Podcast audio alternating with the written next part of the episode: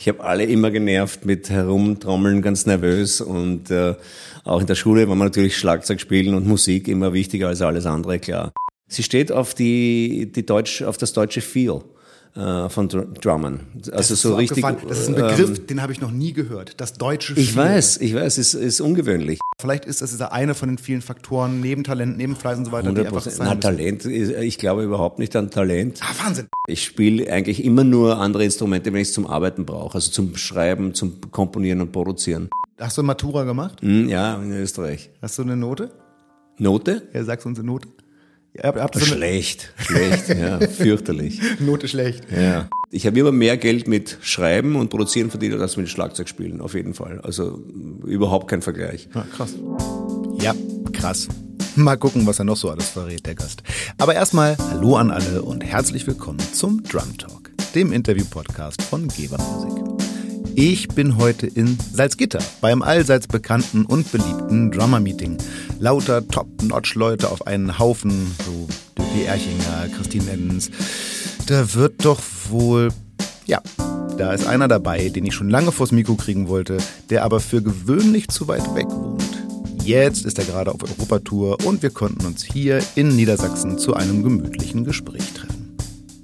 Bevor es um den Gast geht, bedanke ich mich ganz kurz bei euch für die zahlreichen Likes, Kommentare und vor allem für Nachrichten im letzten Monat. Die Werbung scheint auch geklappt zu haben. Keine Folge ist in so kurzer Zeit so viel gehört worden wie die letzte Ausgabe mit Noah Fürbrich. Bitte macht weiter so und verbreitet die frohe Kunde unter euren Bekannten, Freundinnen und von mir aus auch Feindinnen. Der Drum Talk ist toll und alle sollten ihn hören. Erst recht diesmal, denn ich kann wohl ohne anzugeben sagen, dass ich mit diesem Gast meiner Sammlung von Weltelite-Drammern einen ganz entschieden wichtigen Namen hinzufügen kann. Ich erinnere mich an einen Zeitungsbericht über eine Klinik, die er vor boah, über 20 Jahren gespielt hat. Zitat, nur so aus dem Gedächtnis. Ja, kennen wir schon alles. Schnelle Singles, Doubles, Paradiddles, alle Rudiments rauf und runter, Polyrhythmen, alles nichts Neues. Aber mit den Füßen genauso wie mit den Händen das war ungefähr das Zitat. Also man kann sicher sagen, dass es eins seiner Kernskills ist, immer ganz sorgfältig daran zu arbeiten, alles mit allen Gliedern zu können. Was man mit den Händen kann, muss man auch mit den Füßen oder zwischen Hand und Fuß können, ist ja völlig klar. Er hat schon mit einer unendlich langen Liste an KünstlerInnen wie der ersten allgemeinen Verunsicherung, Falco, Peter Gabriel, Paul Gilbert, Nick Kershaw, Gianna Nannini oder Robbie Williams gearbeitet, hat auf wirklich allen relevanten Drumfestivals der Welt gespielt, sammelt Auszeichnungen wie andere Bierdeckel und hält wahrscheinlich den Weltrekord der meisten Clinics in einem Jahr. Das stimmt wirklich. Ich freue mich über einen der schillerndsten Namen der internationalen Schlagzeugszene und einen der wahrscheinlich erfolgreichsten Musikexporte aus der Alpenrepublik, gleich nach Wolfgang Amadeus Mozart. Herzlich willkommen, Thomas Lang.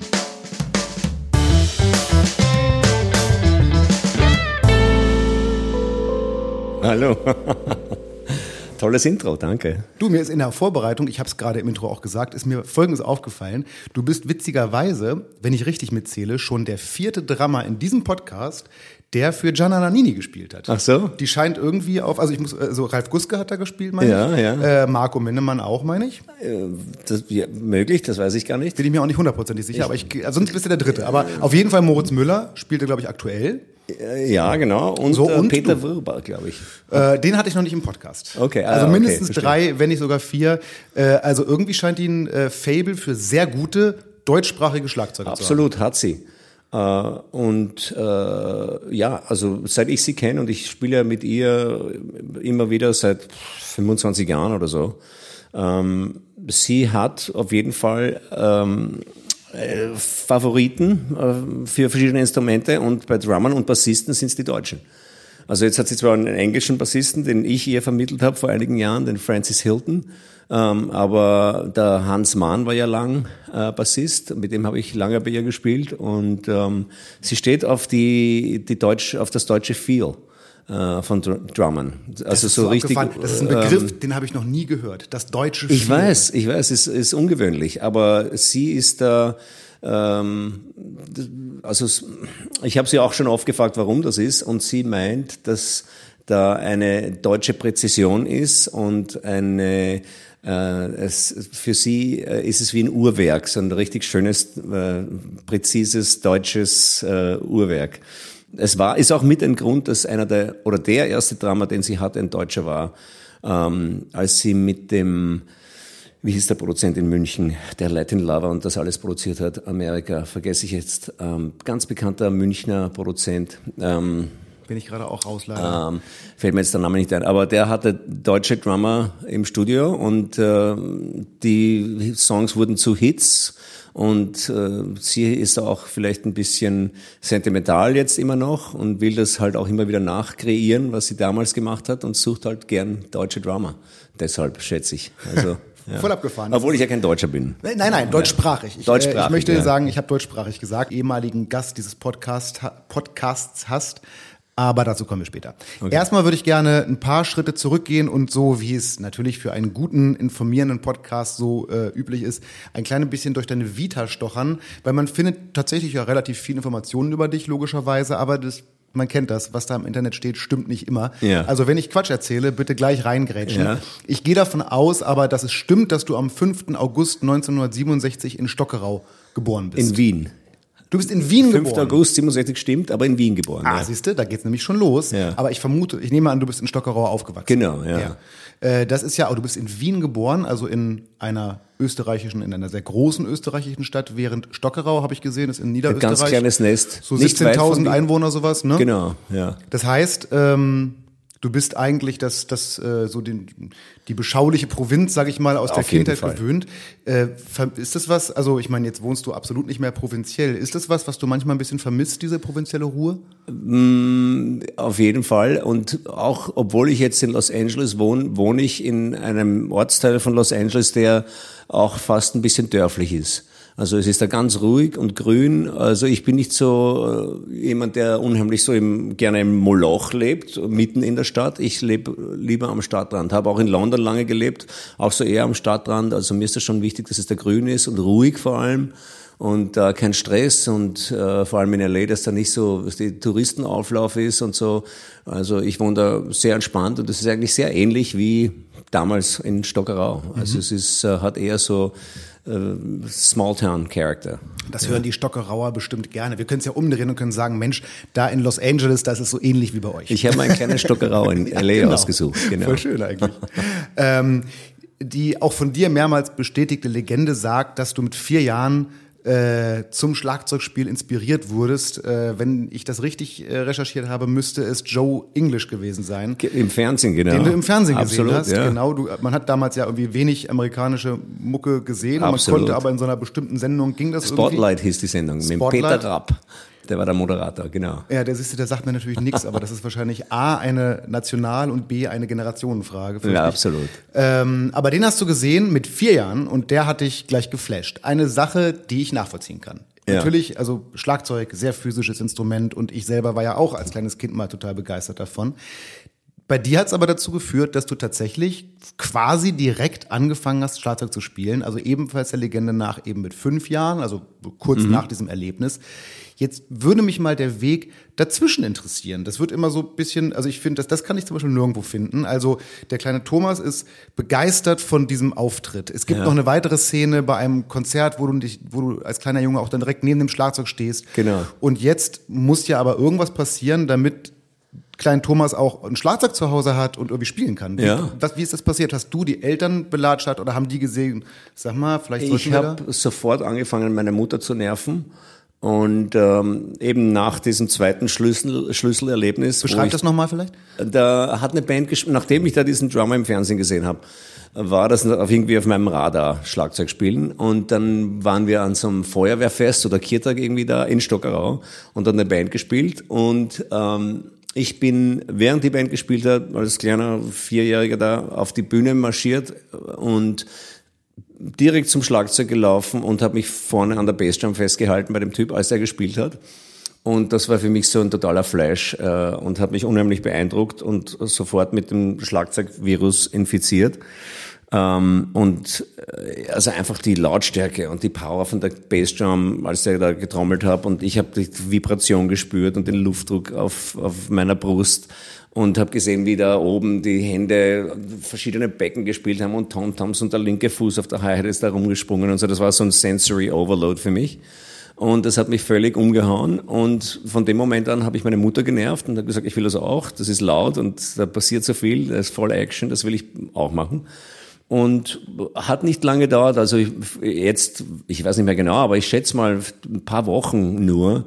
Ähm, und sie hat dann gemeint, okay, offensichtlich äh, meint er das ernst? Und der redet jeden Tag davon. Und ich habe mir dann aus Pfeil und Bogen, aus den Pfeilen, so, die habe ich in der Mitte auseinandergebrochen und irgendwie Drumsticks gebastelt und angefangen herumzubrettern und zu so Rock'n'Roll-Kassetten von meinem älteren Bruder äh, zu spielen, einfach auf Betten und Matratzen und Polstern und Töpfen und Pfannen, alles, was ich so gefunden habe im Keller. Und ähm, und dann hat sie, meine Mutter mir in, das war im Sommer, da hat gerade Schule wieder angefangen, also ich bin gerade, war gerade fünf Jahre alt.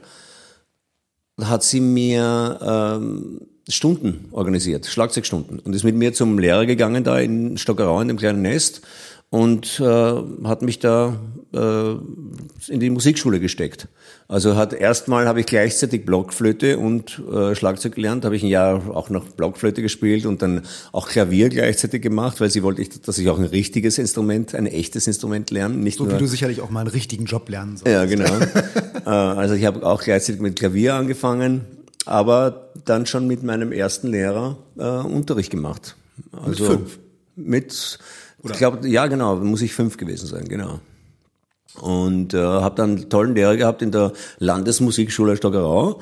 Und bei dem war ich dann auch jahrelang, bis ich so, ich schätze mal elf, zwölf war oder so. Und dann hat mich der vermittelt an, der war ein Klassiker, also der war nicht so Drumset-Typ, ähm, aber der hat mich dann vermittelt an andere Lehrer, die mehr auf Schlagzeug-Set spezialisiert waren. Und äh, ja, ich habe dann mit denen weiter Unterricht gemacht und die haben mich dann wieder weiter vermittelt und ans Konservatorium und dann habe ich dort studiert. Also so bin ich dann irgendwie äh, da die Leiter raufgestolpert. Ja, das ist tatsächlich, äh, das habe ich mich auch gefragt, als ich mir das so angeschaut habe, weil ich auch gedacht habe, naja, Schlagzeugunterricht damals hat ja mit Sicherheit nicht geheißen, hi, hier ist das Drumset, hier sind die Playbacks, lasst losgerufen, sondern genau. genau. schön klassisch, kleine Trommel. Kleine Trommel, das war alles sehr auf Klassik ausgerichtet und auch so auf äh, Kapellmusik und Schützenvereinsmusik. Ich war da auch im Schützenverein in Stockerau und habe da kleine Trommel gespielt und so. Also das war eher so alles Marschmusik und klassisch. Ähm, also überhaupt nicht das, was ich eigentlich machen wollte, aber es hat mir natürlich was gebracht. Ich habe lesen gelernt früh, das war wichtig und habe halt Rudiments gelernt und zum Technik auch eher klassisch alles, aber ich habe zumindest irgendwie eine Ahnung äh, bekommen von Motorik und Mechanik beim Trommeln und, äh, und habe gelernt, dass Technik wichtig ist schon früh und dass Technik einfach das Spielen einfacher macht und, und, äh, und leichter macht. Ähm, also es hat mir schon viel gebracht. Und du hast, äh, ich weiß jetzt nicht, ob bei diesem ersten Lehrer oder bei einem dieser ersten Lehrer, das sagst du selber an mehreren Stellen, du hast gelernt, wie man übt. Genau, ja. Also das war wahrscheinlich das Wichtigste, was ich da irgendwie mitgenommen habe. Ähm, mein erster Lehrer hat mir ich war ja jung, ich meine, da war ich fünf, ja. Da hast ja keine Ahnung, was üben eigentlich bedeutet. Also er hat mir dann wirklich beigebracht zu üben und hat mir erst mal ein paar Wochen lang äh, nicht jetzt unbedingt irgendwelche Rudiments gezeigt, sondern hat mir nur beigebracht, wie man übt, wie man äh, Dinge wiederholt, äh, wie man äh, sich konzentriert und wirklich mit Fokus arbeitet und worauf man achten muss beim Üben, ähm, äh, was, wie man seine Zeit äh, einteilt beim Üben, um produktiv zu sein, ähm, wie oft man üben soll, wie lange etc. Also und äh, das hat mir unheimlich viel gebracht über die Jahre. Und ich, ich habe das, das natürlich dann smart. Ich finde das total schlau, muss mm. ich wirklich sagen. Also ich, ich, ich kenne mich in der lehrenden Szene so ganz gut aus. Ich habe selber ganz lange Schlagzeug unterrichtet und stelle auch immer wieder fest, dass dieses äh, äh, dieser Habitus, na ich mache was mit den Leuten im Unterricht und dann sage ich so bitteschön übt das zu Hause. Genau. Dann, dann, erwarte ich von denen, dass sie nach Hause gehen und das bitte zu üben zu haben.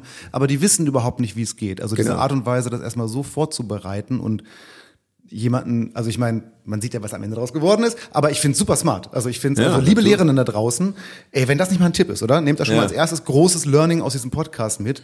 Wenn ihr neue Schüler kriegt, dann äh, zeigt ihnen doch mal, wie man übt. Genau. Mega. Absolut, es war super wichtig. Und ich weiß nicht, ob er das äh, bei allen seinen Schülern gemacht hat. Bei mir war es auf jeden Fall so, weil ich so jung war. Und ich glaube, äh, ihm war das bewusst, dass äh, effizientes Üben auch was Erlerntes ist. Und äh, da gibt's Regeln und die muss man natürlich jemandem beibringen in dem Alter. Und äh, wie gesagt, hat man das unheimlich viel über die Jahre gebracht und ich habe das dann auch über die Jahre natürlich verbessert und irgendwie äh, meine eigenen äh, Übungskonzepte dazugefügt und so. Aber ich habe deshalb sehr früh richtig gute Fortschritte machen können, weil ich einfach äh, mit äh, Zielen oder zu Zielen hingeübt habe und weil ich relativ effizient schon üben konnte in jungen Jahren. Ähm, also das hat mir echt viel Zeit gespart. Und das war, ich habe in weniger Zeit oder kürzerer Zeit einfach mehr dann schon erledigen können als andere Kollegen, äh, vor allem einige Jahre später. Ähm, man wird ja auch beim Üben besser. Also wenn man sich da jeden Tag hinsetzt und mit Methode und mit Konzept übt, dann äh, merkt man schon nach ein paar Jahren, dass man unheimlich äh, zielführend und effizient üben kann und dass man unheimlich viel Zeit sparen kann. Na, auf jeden Fall. Ich meine, Benny Greb hat ein ganzes Buch drüber geschrieben, mhm. äh, damit andere Leute nicht falsch machen, was er falsch gemacht hat, laut eigener Aussage. Ist es was, du bist gerade auf Kliniktour, du bist also bist ja einfach unglaublich bekannt als, äh, als, äh, als Clinician. Äh, ist es was, was du auch äh, in deinen Clinics oder in deinen Workshops oder in deinen Unterrichten äh, konkret weitergibst? Ja, nicht in Clinics unbedingt, außer es stellt jemand die Frage, aber das ist schon ein sehr umfangreiches Thema und da braucht man mehr Zeit, das zu behandeln. In meinen Camps mache ich das regelmäßig, also da nehme ich mir immer mindestens zwei Stunden Zeit, um Leuten zu erklären, worauf man achten muss beim Üben und wie man seinen eigenen Übungsplan erstellt, was die Übungsregeln sind und so weiter. Also das mache ich auf jeden Fall immer eigentlich in allen meinen Camps. Das die berühmten Thomas Lang Booth Camps. Genau. Die dürfen wir nicht, das dürfen wir nicht äh, unter Tisch fallen lassen. Dann müssen wir nachher nochmal darauf zurückkommen. Könnte ja sein, Vielleicht findet ja irgendwie Nummer eins in Deutschland statt oder so. Wir werden sehen. Mal schauen. Genau.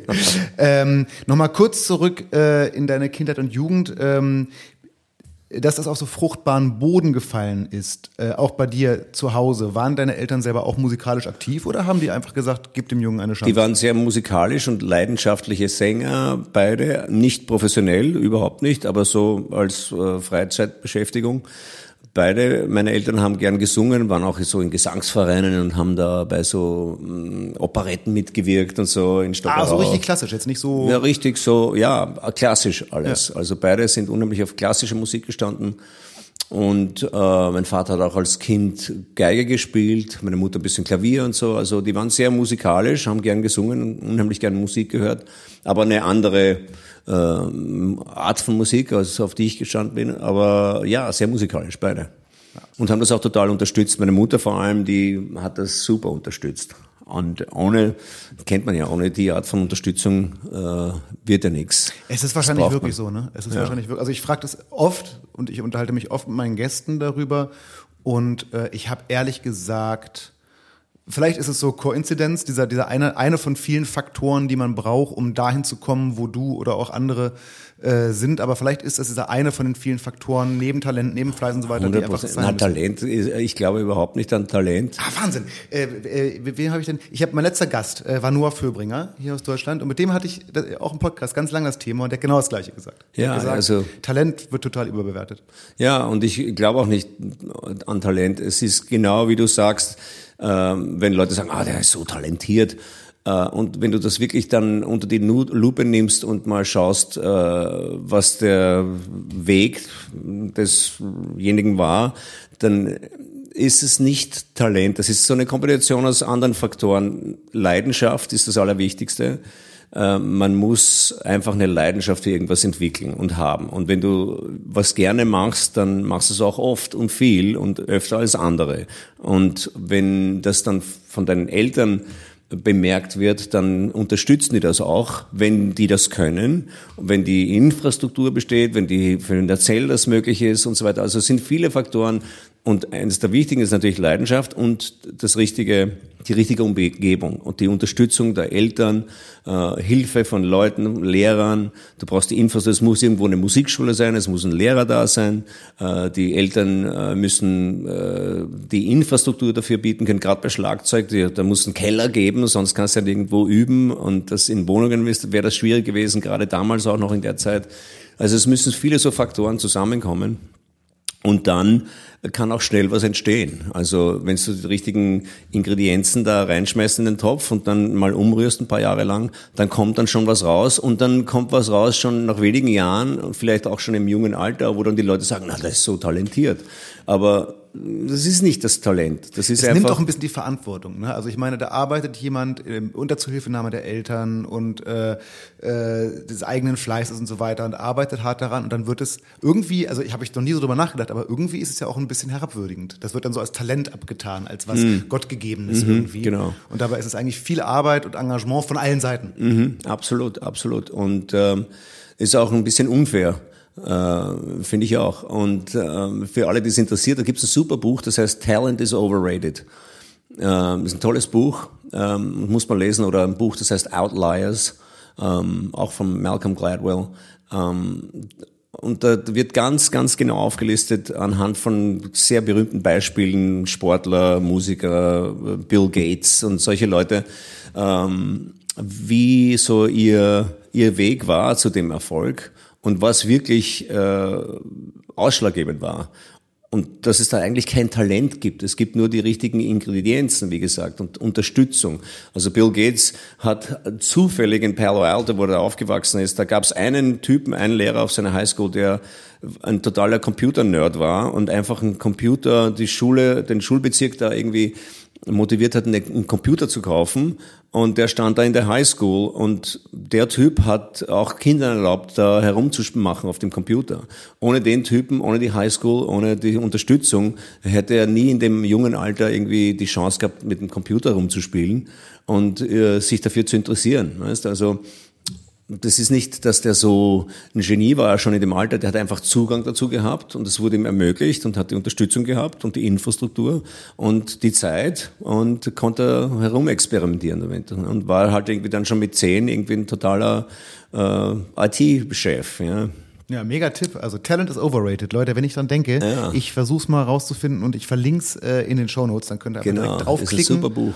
Sehr guter Tipp. Ähm, ich frage noch mal für einen Freund, äh, ich bleib noch einmal ganz kurz in diesem jungen Alter. Äh, äh, es soll ja angeblich so sein, dass so Musik und gerade Trommelbegeisterte Kinder, wie gesagt, ich frage nur für einen Freund, ich selber habe da gar keine Erfahrung, äh, so als äh, Schüler beispielsweise, äh, auf so mehrere nervige Angewohnheiten haben, wie ständig auf einem rumzutrommeln, alle anderen nur mit irgendwelchen Musikthemen zu nerven und häufig auch mehr Energie in das äh, Trommeln als in die sonstige Schule zu stecken. Äh, aber so ein Kind warst du nicht.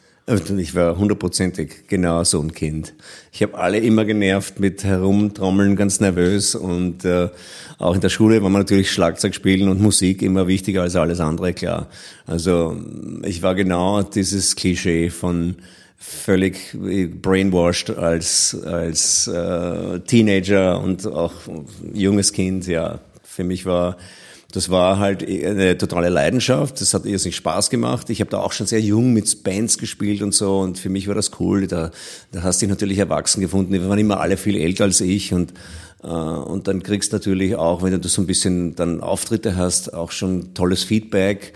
Und das war halt so eine äh, Flucht für mich und das war eine Leidenschaft und das war irgendwie so der Schlüssel zum äh, zur Selbstfindung ein bisschen schon früh und das war das Üben auch total Meditation für mich, also all die Dinge, ja. Und das war natürlich das Wichtigste, wichtiger als alles andere. Ja, absolut nachvollziehbar. Hast du, hast du eine Matura gemacht? Mm, ja, in Österreich. Hast du eine Note? Note? Ja, sagst du uns eine Note? So schlecht, schlecht, ja, fürchterlich. Note schlecht. Ja. Aber komischerweise hat es irgendwie trotzdem funktioniert am Ende.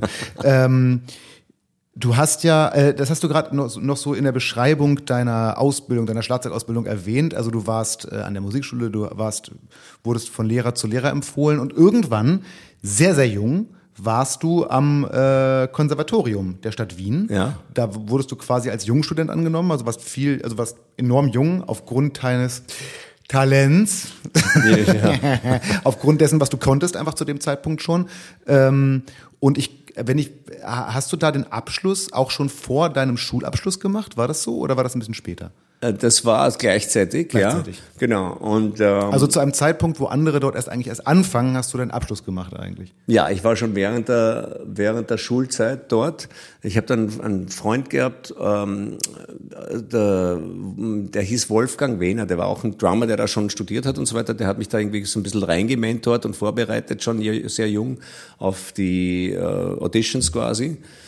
Und, äh, und äh, ja, also es war schon während der Schulzeit und ähm, ja, also ich habe das schon sehr früh fertig gemacht äh, und das war für mich eine ganz wichtige Zeit, weil äh, musikalisch habe ich da viel mitgekriegt oder zum ersten Mal gelernt, was mir völlig am Arsch vorbeigegangen ist vorher. Also ich war ja nur auf Rock und äh, Pop und ähm, also ich habe mich gar nicht so sehr für irgendwelche Latin-Sachen oder Jazz interessiert und das war eine ganz wichtige, prägende Zeit. Ja.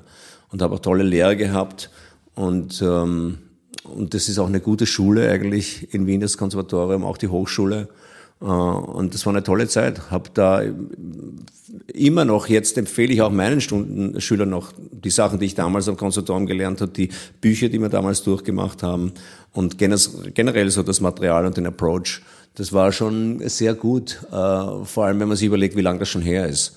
Also da waren, da waren die Lehrer und das Material schon ziemlich äh, aktuell. Und dann im Jazzbereich ist es für die Zeit auch nicht so gewöhnlich, ne? Absolut, ja. Ich meine, wir haben wirklich viel so die traditionellen Jazzbücher gemacht, äh, so Jim Chapin und so und Jazzkoordination und äh, Ted Reed und äh, all die ganzen Rudimental-Sachen, Master Studies auch und, und äh, New Breed und also das war geiles Zeug, das war in den 80ern, frühen 80ern. Ja, genau, äh, denn äh, Mitte der 80er, das heißt kurz danach, müsstest du, also dann, da ging es eigentlich auch direkt los mit der Profikarriere, oder? Also da ja. hast du angefangen, als Schlagzeuger dein Geld zu verdienen. Genau. Also du hast Gigs, wahnsinnig viele Gigs gespielt. Wahnsinnig, ja. Ich habe da viel mit zig in Wien so mit 15 verschiedenen Bands gespielt. Also jeden Tag irgendwo in kleinen Clubs gespielt und quer durchs Land äh, für irgendwelchen Veranstaltungen und dann auch schon kleine und dann auch schon Tourneen, also gleich nach der Schule und auch während der Schule habe ich schon viel Gigs gehabt überall, so als Teenager. Kleine Jazz-Gigs und Jazz-Brunches und in Clubs gespielt in Wien. Da gab es so ein paar legendäre Clubs, da habe ich dauernd äh, mit irgendwelchen anderen verschiedenen Bands gespielt. Und dann auch so national getourt mit verschiedenen Künstlern.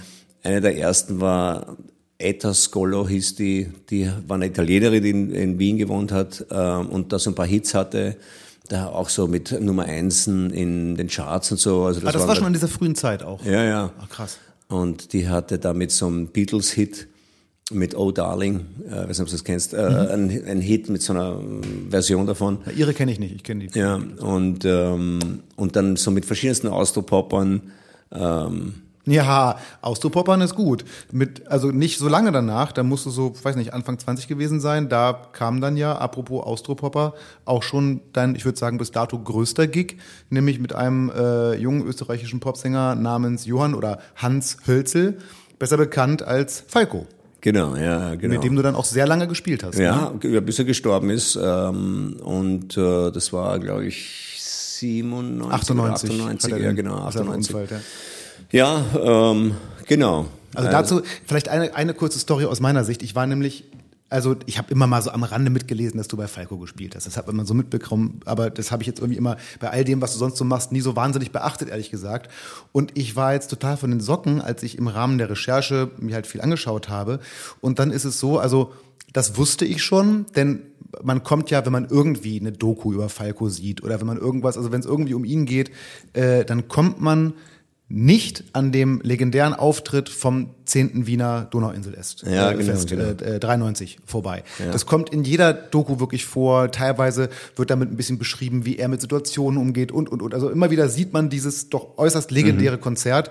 Ich habe mir das äh, auch nochmal angeschaut, jetzt auf YouTube tatsächlich. Was mir natürlich überhaupt nicht klar war, war, dass der äh, äh junge, langha äh, langhaarige Schlagzeuger da im Hintergrund, der auf diesem Konzert spielt, du bist. Ja. Also du hast dieses legendäre am ich gucke nochmal, 17. Juni 93 war das. Ja. Äh, legendär deshalb, weil ich meine, erstmal war es ein brachiales Konzert. Es war auch ein wirklich tolles Konzert, muss ich sagen. Ich habe es mir, wie gesagt, die Tage nochmal angeschaut. Wirklich, wirklich toll. Mhm. Und es hat irgendwann das sieht man am Anfang des Konzerts noch nicht und das hat irgendwann angefangen aus Kübeln zu schütten. Ja, genau. Es gab Gewitter, es gab mitten im Song einen Stromausfall. Blitzeinschlag. Blitzeinschlag. Ich glaube, am Ende ist die ganze Anlage nochmal Genau, ausgefallen. genau. Und ähm, trotz all dem hat Falco, hat, habt ihr die Band und hat auch das Publikum eisenhart weitergemacht. Es gibt äh, auf der Konzertaufnahme, die ich kenne, gibt es die Szene, in der, äh, der die Anlage ausfällt und ihr spielt den Song einfach weiter, obwohl Ja. man nichts mehr hört und bupp, irgendwann geht alles wieder an und der Genau. Song ist halt noch da.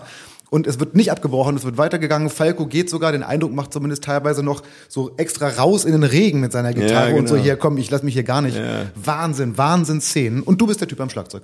Genau, das war ein tolles Konzert, cool. Wien, was die Heimspiel natürlich. Äh, da kennt jeder jeden Song von Falco und immer wenn wir da in Österreich gespielt, gerade in Wien, wir sind in seiner Heimatstadt gespielt haben, da war natürlich immer super Stimmung und da machen auch ein paar Regentropfen nichts aus. Ein paar Regentropfen? Und ich kann mich erinnern, das war glaube ich mitten in Titanic, als es da angefangen hat zu regnen, glaube ich. Ähm, Ja, was genau. super zum Song Ja, auch stimmt. gepasst hat und so.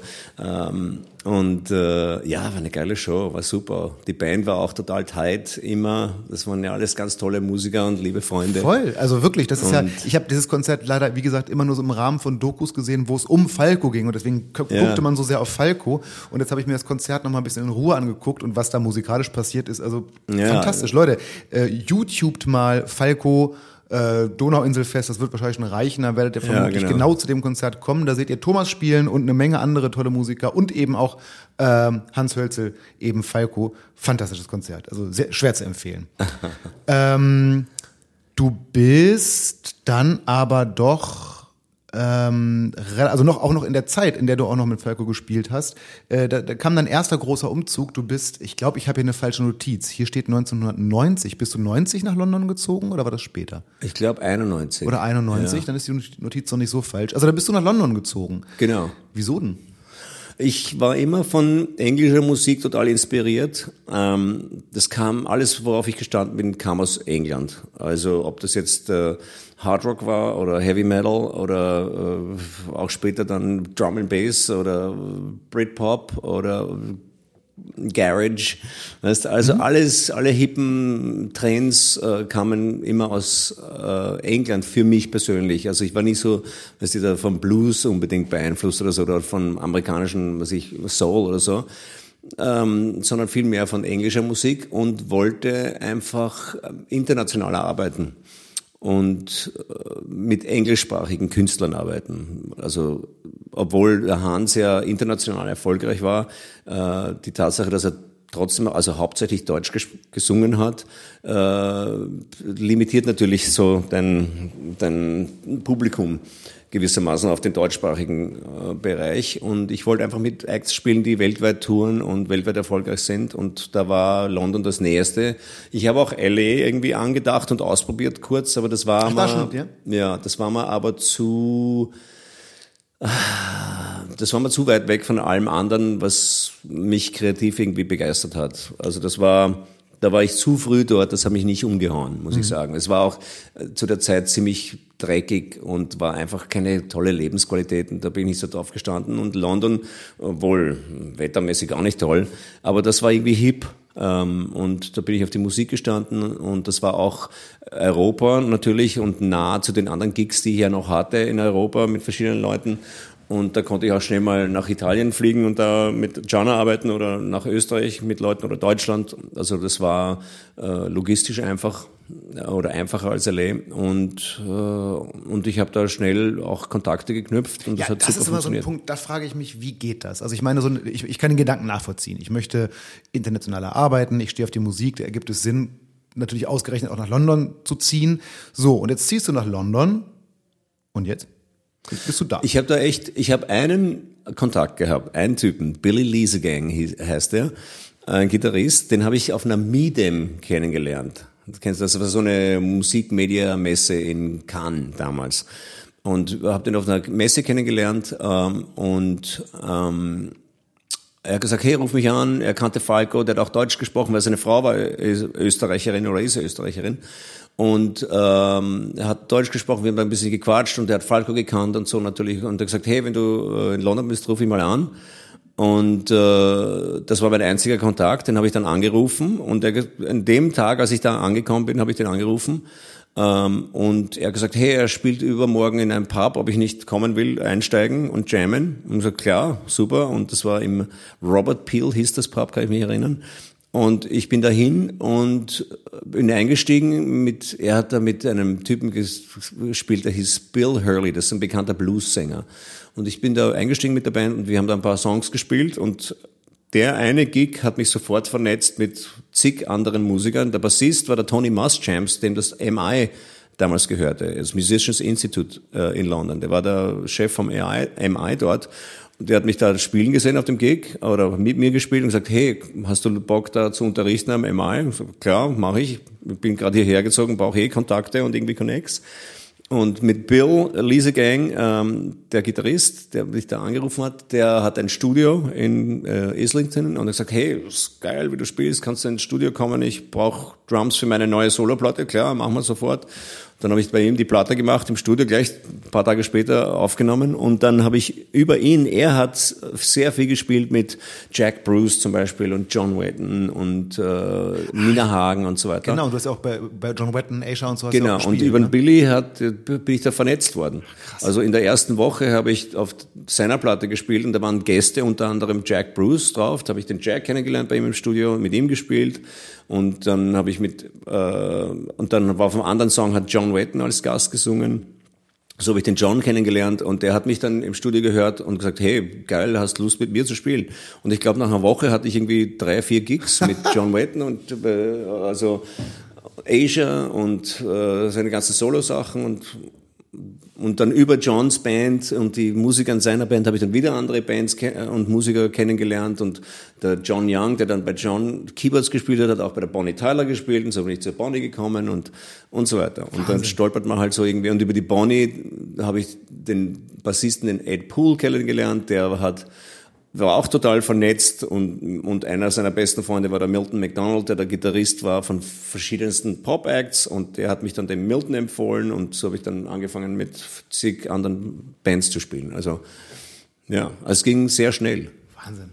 Ja, ich habe ähm, also ich eine Zahl mal irgendwo gelesen, äh, da stand, das ist gerechnet auf kurz nach dieser Zeit, aber da stand, dass du zwischen 95 und 2005, also in ungefähr zehn Jahren, circa 250 Alben aufgenommen hast und das natürlich plus Touren, plus deine eigenen Sachen, äh, also wirklich, wirklich, wirklich, wirklich viel. Ähm, zu deinen eigenen Sachen müssen wir gleich noch kommen, nämlich ja. äh, äh, zum Beispiel hast du ja auch irgendwann in der Zeit, also ein bisschen später, so Anfang der 2000er, damit angefangen, Nein, das heißt damit angefangen. Du warst der Erste, der mal ein deutschsprachiges Schlagzeugvideo aufgenommen hat, was es nicht gab. Genau. Ähm, du hast auch in der Zeit irgendwann damit angefangen, Clinics zu spielen, auf, aus bestimmten Gründen, auch auf Basis dieser Videos und so. Aber vorher hast du sowas nicht gemacht. Vorher hast du keine Clinics nee. gespielt und so. Klar, du hast viel zu tun, aber Hattest du nicht trotzdem, also auch in der Zeit davor, hattest du nie das Gefühl, Mensch, also irgendwie, was ich hier mache, ist schon speziell und schon einzigartig und das sollte ich vielleicht den Leuten mal zeigen? Nee, eigentlich nicht so. Also ich habe meine erste Klinik erst, glaube ich, 2000 gemacht. Ähm, und ja, das war 2000, weil das war das Millennium Drum Festival da in Österreich. Der, deshalb kann ich mich erinnern. Und die, die, die Videos hatte ich in den Mitte der 90er habe ich die gemacht, weil es eben da, es gab da viele Anfragen von Leuten, die Unterricht von mir haben wollten und ich habe irgendwie keinen Bock gehabt zu unterrichten und war erst nicht busy und wollte mehr, mehr spielen und touren und so und aber es gab viele Anfragen und ich habe gedacht, äh, ich mache das einfach über Video. Dann mache das war da dann dieses ultimatives Schlagzeug. Ultimatives Schlagzeug. Da gab's das hast zwei du in den Teile. 90ern schon gemacht. Das war in den 90ern. Ach, da gibt's zwei, weil ich habe nämlich hab echt gesucht und ich habe nur eine DVD von 2004 gefunden. Ja, das, das kann nicht das war auf VHS ja, ja. ursprünglich. Also das habe ich glaube ich 93 so um, ja, auch irgendwann so Mitte Anfang 90er, 93, 94 oder so habe ich die aufgenommen.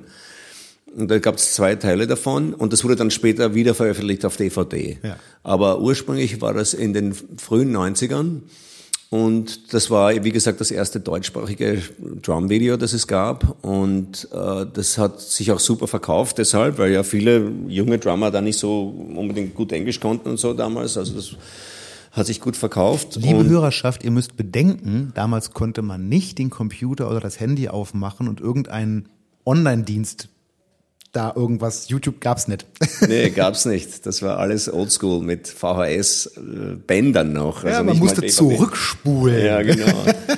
ähm, ja, das, und dann also das war so meine, wie soll ich sagen, äh, mein, das, das so weit ich gehen wollte, was Unterrichten betrifft. Einfach, das war mir zu zeitaufwendig, da Studenten zu haben und irgendwie Stunden auszumachen. Und ich konnte das auch nicht zeitmäßig. Du wolltest einfach spielen? Ich wollte einfach spielen, aber weil es eben viel ähm, Nachfrage gab, habe ich dieses Video gemacht. Und ich habe mir gedacht, damit kann ich das irgendwie abhaken und fertig. Und da kann ich halt zeigen, so was mich die meisten Leute fragen und ist okay. Und dann die erste Klinik habe ich dann 2000 gemacht beim da gibt's, da, das, damals hieß das Drum House. Äh, das war ein Shop in äh, Wien und da gab es auch einen zweiten Shop von demselben Besitzer in Gmunden und der hatte 2000 ein Drum Festival organisiert und wollte auch einen österreichischen Drummer haben, weil der hat da Dave Weckel engagiert und Simon Phillips und ein paar so andere äh, internationale Drummer. Er wollte aber auch einen österreichischen Drummer featuren und hat mich gefragt und ich habe überhaupt, das war meine erste, ich habe noch nie eine Klinik gemacht und was, wollte eigentlich nicht und so. Und dann ist es aber ein lieber Freund, der Gerhard Jessel hieß der, ähm, und da hat er mich überredet. Und auch die Firma, die meine Videos gemacht hat, die hieß... Hudson? War das schon Hudson? Nee, ne? Hm? War das Nein, das Hudson? war noch... Äh, keine Ahnung mehr, habe ich vergessen, wurscht. Aber die haben das rausgebracht, das war eben, wie gesagt, sehr erfolgreich und dann wurde es wieder veröffentlicht oder neu, neue Copies gemacht mit einer anderen Firma. Und die haben gesagt, hey, kannst du nicht das Video promoten? Und das kann ich mir vorstellen. Der Jessel, der will dich ja auf dem Festival haben, da können wir noch mehr Videos verkaufen und so, da, da. Und gleichzeitig habe ich auch so ein paar Produkte mitentwickelt, so Pedale für Sonor damals. Und ich habe auch mein Becken-Endorsement geändert. Zu dem Zeitpunkt, da war ich ja schon 15 Jahre bei Zildian damals, aber habe dann zu Meindl gewechselt. Und, so, und Meindl haben auch gesagt, hey Thomas, kannst du nicht, äh, mach so Clinics und äh, Jessel will ich beim Festival haben. Alle haben mich irgendwie an, überredet eigentlich. Und dann habe ich gesagt, okay, dann machen wir. Und dann habe ich auch, glaube ich, Songs von irgendeiner, von meinen Soloplatten damals gespielt. Ähm, und das war äh, ein relativ großes Festival in Österreich und da war viel Presse da, da waren damals die ganzen deutschen Drum-Magazine dort und die so. Es da noch und gab, die haben, alle. Ja, die es noch gab, genau. Und das hat dann ziemlich, da habe ich gute Presse gekriegt dann danach und plötzlich war das irgendwie, plötzlich habe ich viele Anfragen gekriegt, einfach Drum-Festivals zu spielen und Clinics zu machen. Und ich habe, wie gesagt, wollte ich eigentlich nicht wirklich, aber und dann habe ich gesagt, okay, ich mach, wir machen eine Kliniktour mal. Einfach nur drei Wochen irgendwo hier so in Mitteleuropa. Und das ist super gelaufen und das hat mich sehr überrascht. Und da haben wir megamäßig Videos verkauft und Becken und Stöcke und alles Mögliche. Und dann hat sich irgendwie so herausgestellt, dass jetzt halt doch ein, ein, ein Business auch ist. Dass es nicht nur so ähm, wie gesagt, ich habe das immer so ein bisschen unterschätzt als Business. Ähm, aber dann habe ich natürlich auch gemerkt, ja, da, da ist ja auch äh, eine geschäftliche Komponente, die ganz interessant ist und ähm, es hat Spaß gemacht. Und oh, ich konnte tun, was ich her, will. Ne? Genau, weißt? ja. Also ich konnte Songs spielen, auf die ich Bock hatte, oder und völlig ausflippen und lange Solo spielen und so. Weißt? Also dann sage ich, okay, das macht ja Spaß. Ja, auf jeden Fall. Äh, wir müssen nur mal der Vollständigkeit halber sagen, und das musst du auch sagen, ob ich da vollständig bin. Nach dem ultimativen Schlagzeug hast du noch äh, die DVD, dann wahrscheinlich Creative Control rausgebracht. Genau. Damit habe ich dich übrigens mal kennengelernt, in einem Tourbus, weil mein Sitznachbar hatte sie auf seinem Laptop da also. und ja, hier, guck mal, kennst du den schon? So, äh, nee, krass. Ja. Äh, und dann hast du später noch Creative Coordination at Advanced Food Technique, das ist ein Buch und eine DVD gewesen. Beides, ja, Buch genau, und DVD. Buch und DVD rausgebracht. Seitdem kam erstmal nichts mehr. Oder äh, übersehe ich Nee, das? und auf DVD nicht nur so Online-Schulen und Streaming Genau, das ist so ein bisschen das, der Punkt jetzt. Ne? Da war ja irgendwie auch die, der DVD-Markt, der ist ja weg, den gibt's ja auch nicht mehr. Ja, ich habe da also die zwei ersten Ultimative Schlagzeug, dann die Creative Control Buch und DVD und dann Creative Coronation Buch und DVD. Ich, und das war, glaube ich, 2006. Eine war, glaube ich, 2002, Creative Control oder so. Ja, 2002, und, 2003 oder 2003 oder so. Ja. Und dann 2006, glaube genau, ich, war die ja, andere. 2006. Ja. Und dann habe ich aber, dann ging das, das hat sich auch, die haben sich super verkauft und das waren, glaube ich, die bestverkaufsten Instructional äh, Produkte jahrelang. Hast du auch Preise für gekriegt? Ja, da ja, habe ich ja. viele Preise gekriegt und so, das war super. Und dann habe ich aber angefangen, so als der Markt da weggebrochen ist, der DVD-Markt, so, ich schätze mal, das muss so 12, 13 gewesen sein. Dann verschwand das komplett und dann habe ich meine erste Online-Schule schon gemacht mit Artistworks in Napa in Kalifornien und dann meine eigene äh, Schule mit Vimeo habe ich lange gehabt, Thomas Lakes Drum Universe und dann jetzt äh, ist das alles migriert worden auf Drum Channel. Ja, also dann, da war der Markt ja weg mit DVDs. Ja, ja absolut. Wobei, äh, liebe Hörerschaft, äh, so viel kann ich euch verraten, zumindest die Veröffentlichung von Hudson Music, das finde ich persönlich ganz schön. Äh, die DVDs Vielleicht findet ihr sie noch auf dem Gebrauchtmarkt, ansonsten werdet ihr sie nicht mehr finden. Aber die Hudson Music Sachen gibt es noch als Video on Demand bei Hudson. Also man kann das Buch zum Beispiel, Creative Coordination und Advanced Food Technique, das kann man noch kaufen und das dazugehörige Video könnt ihr als Video on Demand durchaus cool. auch noch kaufen. Also man kann das noch gucken. Ja, das wusste ich gar nicht. Das geht. Ist da? Okay, also tatsächlich äh, ist es nicht weg. Ja, so. okay. Und ansonsten aber gibt's ja auch Kurse von dir auf Drumeo oder ja, wir sind ja in Salzgitter, also auch bei äh, äh, Drumtrainer Online und es so. Es gibt also, auch viele so Live-DVDs äh, von Drum Festivals und äh, Genau, und ja, so ja. Modern also, Drummer Zeug und sowas, ne? Ja, genau. Modern Drummer gibt's ja. glaube ich zwei und Australias, äh, wie heißt das Festival in Melbourne, da gibt's ein paar und aus ja. Asien gibt's einige und ja, gibt's viel Zeug. Ja. Genau, und auch das übrigens, wie gesagt, all die Sachen, die davon auf Hudson, also ich, es gibt auch noch viele andere Anbieter, da müssen wir ja ein bisschen äh, marktoffen sein, aber da weiß ich es zufällig, weil ich mir da auch einige Sachen angeguckt habe, die ich mir früher auf DVD gekauft habe. Ja. Mittlerweile habe ich einfach keinen DVD-Player mehr, ist das Problem. Und habe dann festgestellt, hey super, das geht dann noch. Hat mich sehr gefreut, tatsächlich. Ja, was ihr in Kürze oder je nachdem, wann ihr hört, auch jetzt übrigens auch im Internet findet, sind die Sachen, die Thomas bei uns ein paar Tage nach dem Interview im Videostudio eingespielt hat. Und zwar hat er sich mal lang und breit auf einem DW Design Acryl Kit ausgelebt. Und ihr ahnt es schon, DW ist Supporter der heutigen Folge, deshalb ein paar Worte darüber. Aufmerksame HörerInnen wissen, dass die Designserie die günstigste der drei Kernserien von DW ist, aber eben immer noch voll DW. Das Besondere bei dem Design Acryl Kit ist natürlich einerseits der besondere Look. Die durchsichtigen Trommeln, die sehen schon ziemlich catchy aus, aber, und das kriegen wir immer wieder rückgemeldet, eben auch der Sound ist sehr besonders. Die nahtlosen Acrylkessel haben so eine ganz eigene Kompression, die viele enorm abfeiern. Also Eric Moore zum Beispiel ist ein Riesenfan von den Acrylkits. Luke Holland feiert die. Chad Smith ist Fan. Naja, so und so weiter. Am besten, ihr schaut euch mal die Videos auf unserem YouTube-Kanal an. Thomas spielt hier nicht nur das Basisset, sondern hat noch ein paar extra Toms dran gehängt. Zum Beispiel für alle, die schon immer wissen wollten, wie die Ratatoms klingen. Ziemlich cool. Go for it. Ich pack den Link in die Show Notes. And now for something completely different. Äh, sag mal, kurzer, äh, mal eine kurze Seitenkladde. Ja. Äh, weil ich gerade gesagt habe, dass ich dich mit Creative Control kennengelernt habe. Apropos kennengelernt, als ich dich zum ersten Mal gesehen habe. Und ich glaube wirklich, es war an dieser DVD. Ich glaube, da habe ich dich zum ersten Mal gesehen. Da warst du das ist, ich weiß noch, dass ich den Eindruck hatte, und so war es eigentlich immer, du warst für mich nicht nur dieser technisch so krasse Schlagzeuger, der alles mit allen Körperteilen kann, sondern auch immer dieser wahnsinnig fit und durchtrainiert aussehende Schlagzeuger. So. Und äh, zum Beispiel, ähm, das hast du, das, ich finde das so ein schön, das passt so schön. Du hast, äh, ich glaube, letztes Jahr oder vorletztes Jahr mit äh, Chris Turner zusammen äh, einen Song gemacht, ja. äh, Triggered. Leute, das Video ist, macht total Spaß, das zu gucken, aber darauf will ich gerade gar nicht hinaus, sondern darauf, dass es so schön passt, weil auch Chris Turner, Wahnsinns Double Bass Technik und der Typ ist auch ripped. Also so, wer das mal gesehen hat, ja. sieht man auch in dem Video, der ist komplett durchtrainiert. Und ich habe ihn mal gefragt, ob er denn Sport macht und er sagt, ja, ich kletter ganz gerne und gehe ab und zu mal schwimmen. Und du sagst von dir selber auch, ja, du bist gern mal draußen und machst ein bisschen was mit deinen Kids und so. Come on.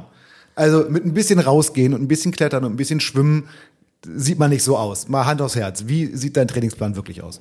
Ich habe wirklich keinen Trainingsplan. Also ich habe so immer äh, auf und ab. Also ich gehe manchmal regelmäßig äh, trainieren oder mache viel sportlich ein paar Wochen lang und dann wieder ein paar Wochen lang gar nichts. Also das ist bei mir immer heiß und kalt. Also ich habe wirklich keinen konsequenten Trainingsplan oder so, überhaupt nicht. Äh, wenn ich nicht trainieren kann oder keinen Bock habe, dann schaue ich nur, dass ich irgendwie relativ gesund esse eigentlich. Ähm, aber ich habe noch nie einen Trainingsplan gehabt. Überhaupt nicht. Ich war auch nie so auf Bodybuilding oder so sehr auf Gym. Ich war immer mehr so ein bisschen auf Fitness und an Fitness interessiert. Ähm, aber nicht militant, überhaupt nicht. Ähm, also das Einzige, was ich versuche, ist irgendwie das Gewicht relativ gut zu halten und das klappt manchmal, manchmal nicht. Oh, ähm, das weißt, gut. Das wird auch nicht einfacher irgendwie im Alter. Das stimmt leider. Ähm, aber ich schaue halt schon, dass ich irgendwie einfach aktiv bleib. Ähm, und ich will auch nicht so richtig auf Bodybuilding machen oder so. Das hat mich nie so interessiert, sondern mehr mean and lean eigentlich, weißt. Ähm, und einfach gesund essen und nicht nicht nichts übertreiben. Also everything in moderation, including moderation. das ist mein Motto. Bis aufs Schlagzeugspielen halt. Okay, dann geht's eben doch so. Bei mir klappt Nein, ich schaue schon, dass ich irgendwie fit bleibe, aber es ist mehr Eitelkeit als als was klar, anderes. Ja. Natürlich, bei mir auch, selbstverständlich. Ja, klar. Völlig klar. Aber äh, jetzt haben wir einmal gerade ganz kurz über diese Produktion mit Chris Turner gesprochen. Vielleicht können wir es ganz kurz einmal durch, äh, äh doch nochmal drüber sprechen, denn äh, wirklich Leute, also der Song heißt Triggered, äh, den hat, äh, äh wenn ich das richtig erinnere, Chris geschrieben mhm. und äh, Vielleicht kannst du, also das, das, das Video macht total Spaß, das, das ist super cool gedreht. Ja. Äh, die Storyline, für alle, die es nicht gesehen haben, ist so ein bisschen, äh, äh dass Chris quasi ein Videogame in dem Video zockt genau. und, das, und er sucht sich so einen Second Player aus. Da kann man in dem Videospiel verschiedene Player, auch wirklich Schlagzeuger aussuchen und mhm. seine Wahl fällt dann auf Thomas Lang und dann spielt ihr zusammen diesen Song. Genau. Aber bis es dahin kam, wie lief das?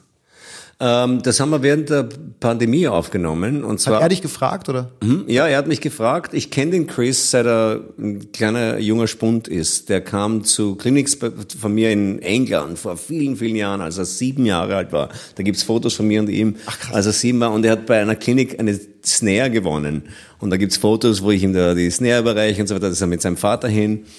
Und, äh, und dann hat er, dann ist er auch ähm, zu DW gewechselt irgendwann mal oder hat einen Deal gekriegt und dann haben wir uns über DW wieder connected. Die haben uns, die Jules Thomas von DW hat uns connected und hat mir erzählt, dass Chris halt immer noch so ein Fan von mir ist und äh, sie hat gesagt, ja, ich stelle dich ihm Thomas vor und dann haben wir geemailt und er hat mich gleich gefragt, hey, hast Bock mit mir was zu machen? Und äh, dann habe ich mal ein paar Videos von ihm angeschaut und so.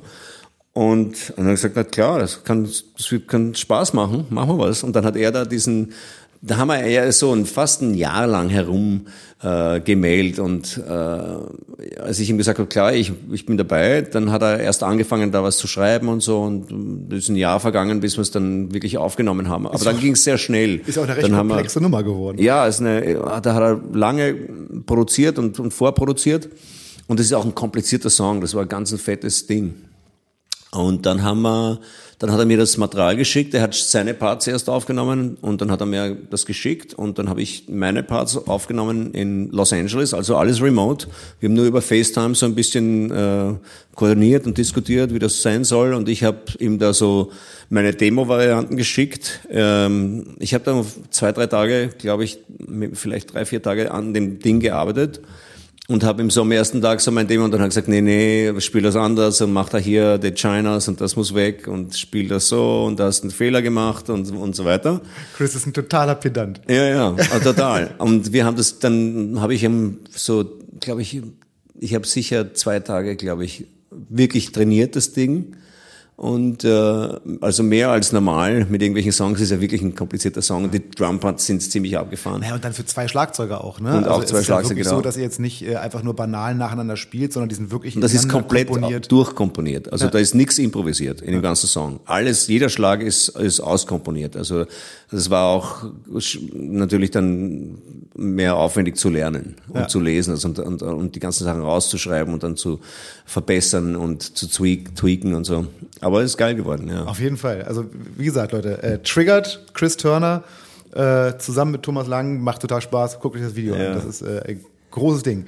Ähm, aber wenn wir noch mal ein paar Jahre zurückspringen, dann haben wir ein bisschen übersprungen, dass du ja selber diverses Solomaterial draußen hast. Du hast 96 nämlich auch deine erste Soloplatte äh, Mediator rausgebracht. Ja, das war das 96? Ja, ich habe ich zumindest gelesen. Ja. Also ich meine, ich meine, es war 96, also Mitte der 90er. Ja. Sagen wir mal ganz vage Mitte, Mitte ja. der 90er. Ähm, und ich finde, Darüber wird nämlich viel zu wenig gesprochen. Wir müssten einmal ganz kurz auch darüber sprechen, dass du ja nicht nur Schlagzeug spielst, spielst sondern auch komponierst, produzierst, äh, selber auch äh, äh, andere Instrumente spielst, wie Keyboard, Bass und Gitarre, was du sicher, was als zum Komponieren sicherlich ähm, ganz hilfreich ist. Und da habe ich mich zuallererst, wie fast immer bei solchen Sachen gefragt, wie und wann zum Donner hast du denn auch noch Zeit, das zu lernen? Äh, wie gesagt, ich habe ja mit Blockflöte und Klavier gleichzeitig mit Schlagzeug angefangen. Also ich habe Klavier schon sehr früh gelernt und äh, habe da auch jahrelang Unterricht gehabt. Ach so, du hast jetzt nicht ein halbes Jahr und dann hast du es gelassen? Nee, nee, ich habe da schon ein paar Jahre Unterricht gehabt. Ah, ja. okay. Und, äh, und habe da wirklich so Gianni, Fingerübungen und Aaron, äh, Klavierschule und so weiter.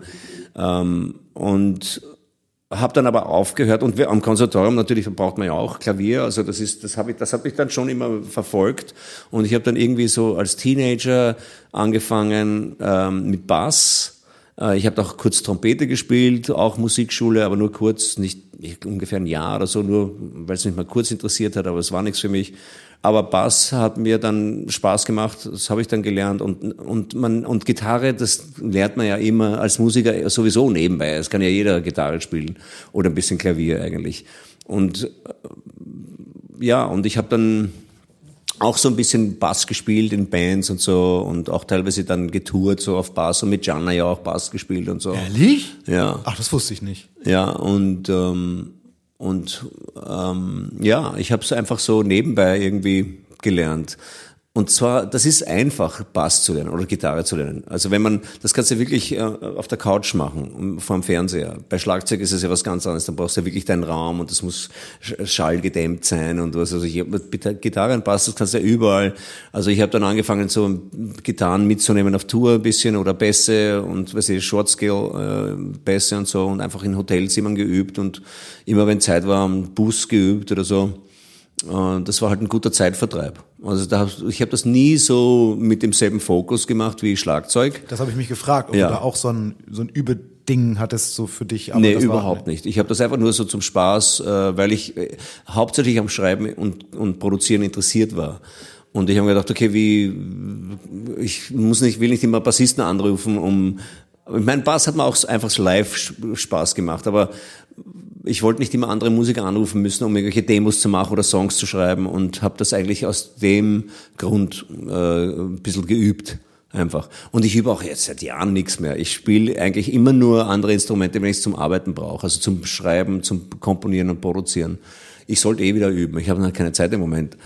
Aber es wird mir total Spaß machen, ja. Ja, äh, ja wie, deine Tätigkeit als Komponist, äh, wie also was umfasst das? Also ich, du hast deine Soloalben rausgebracht, klar, da hast du das meiste oder alles aller Wahrscheinlichkeit nach selber komponiert und äh, äh, erstreckt sich diese Tätigkeit als Komponist auch auf die Arbeit mit anderen KünstlerInnen oder? Ja, hauptsächlich. Also ich habe angefangen zu schreiben äh, mit immer mit anderen Leuten, also als Co-Writer, Co-Producer, auch schon als Teenager. Also in meinen ersten Bands habe ich schon irgendwie immer mit beigetragen zu den Songs, zu unseren originalen Songs und und habe schon früh, äh, ich habe so ein ähm, Mega, wie hieß der, Mega ST oder so, der äh, Computer, wie hieß der, Mega ST, glaube ich. Das war so ein ähm, Atari, Atari. Äh, mhm. Computer äh, mit Notator gehabt ja, schon gute als alte Notator, ja. Genau als Teenager schon, also als die da die ersten rauskamen. Und da habe ich schon angefangen zu programmieren und bisschen äh, zu, also viel zu schreiben. Und dann habe ich eigentlich mit allen Künstlern oder mit den meisten Künstlern, mit denen ich lang gearbeitet habe, auch immer co-geschrieben und produziert, auch schon mit Etta Scolo damals, also einer der ersten äh, oder anderen, auch mit Hans, mit Falco natürlich und mit vielen anderen ähm, schon ähm, geschrieben und produziert. Und dann natürlich auch mit anderen Künstlern. Also dann kam's, kamen auch schon Leute zu mir sagen, hey, du, äh, du hast ein Studio und du kannst schreiben und programmieren, kannst du mir helfen mit meinen Demos? Und dann kam eine Platte raus und das hat sich rumgesprochen und dann gab es vielleicht mal einen Hit hier und da oder einen guten Song, der dann gepitcht wurde. Und dann habe ich halt wirklich angefangen, viel mit Leuten zu schreiben und für Leute zu schreiben. Und, und über die Jahre ist das, habe ich viel gemacht, also mit verschiedensten Künstlern und auch für Fernsehen oder Werbung oder Videospiele und so weiter. Also das hat sich dann auch so irgendwie als Nebenkarriere entwickelt weiter über die Jahre. Ja, das ist total interessant und ich finde es auch total wichtig, da mal drüber zu sprechen, weil ähm, man da selten, also man verbindet das mit dir so erstmal nicht. Man verbindet natürlich dein Schlagzeugspiel überstrahlt da einfach viel, aber ich finde es insofern auch sehr interessant, weil es mal wieder zeigt, dass diese Idee des Berufsmusikers äh, ja halt einfach nicht so funktioniert wie die des ähm, Mechatronikers. Also es gibt eben nicht, du, du bist jetzt nicht Schlagzeuger und das ist dein Job, sondern du bist Musiker und äh, also ich finde es einfach interessant auch für die Hörenden, äh, die sich überlegen, vielleicht äh, irgendwo in der Richtung äh, äh, beruflich weiterzugehen, dass es eben dann nicht nur darum, nicht nur darum geht, sein Instrument gut zu beherrschen und das dann zu spielen, sondern eben auch die anderen Skills weiterzuentwickeln und in den Fall. Bereichen zu arbeiten und so. Und das, das, man hört so selten davon, aber ich finde es extrem interessant und das gut mal ja, so klar Fall. auszusprechen. Es geht, glaube ich, gar nicht ohne ähm, man muss vielgleisig fahren im Musik- und Entertainment-Business überhaupt. Und heutzutage muss man als Musiker unheimlich vielseitig sein. Und zwar nur spielen geht gar nicht mehr. Also das geht überhaupt nicht mehr, glaube ich. Und wenn man sich nur auf Spielen konzentriert, dann muss man wirklich der Beste, super top sein. Und, und selbst dann ist es notwendig. Wenn man echt am Top of your Game ist und du bist einer der Besten weltweit, ist es nicht äh, genug, nur Schlagzeug zu spielen oder nur Gitarre zu spielen heutzutage. Und ich habe immer mehr Geld mit Schreiben und Produzieren verdient als mit Schlagzeug spielen, auf jeden Fall. Also überhaupt kein Vergleich. Ja, krass. Und, äh, und wie gesagt, muss man heute, man muss Schlagzeuger sein, man muss lesen können, man muss äh, gut äh, aufnehmen können, man muss ingenieren können, man muss produzieren können, man muss schreiben können, man muss äh, Marketing machen können, man muss Websites machen können, man muss äh, Social Media Spezialist sein, man muss äh, Produktionsmanager sein, man muss äh, Tourmanager sein. Also man ja, muss ja. eigentlich alles machen ja. in dem Business. Ja. ja. Ja. gut, das mal so klar ausgesprochen zu haben. Ähm Du bist ja noch ein zweites Mal umgezogen.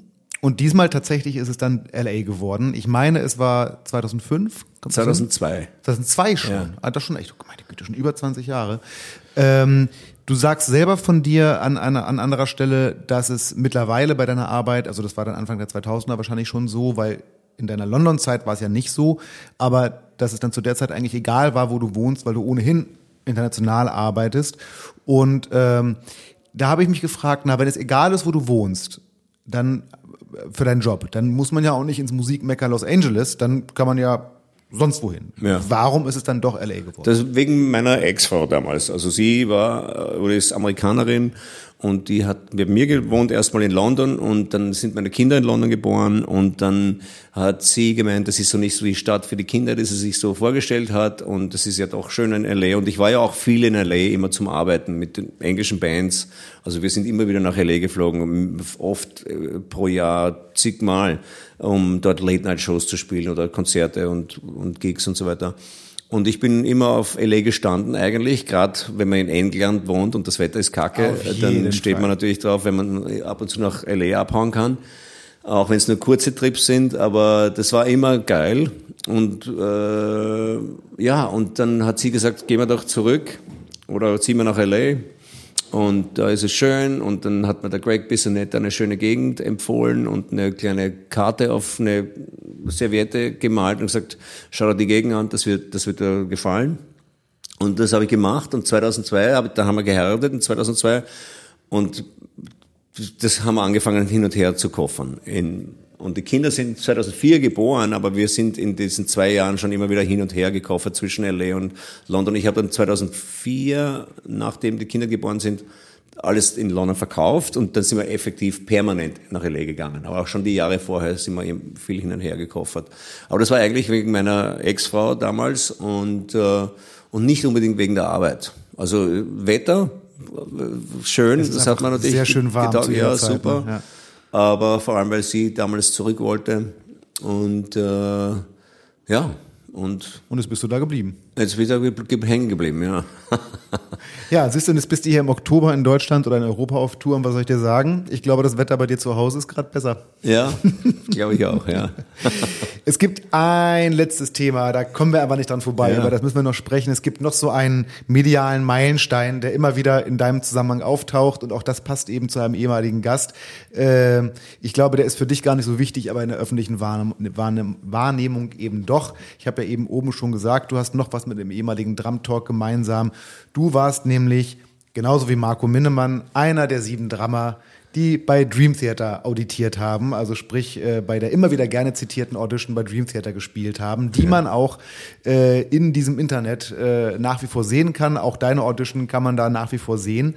Äh, liebe Leute, falls da draußen irgendjemand wirklich nicht weiß, worum es geht, Dream Theater ist eine sehr bekannte, wenn nicht die bekannteste Prog-Metal-Band aus New York.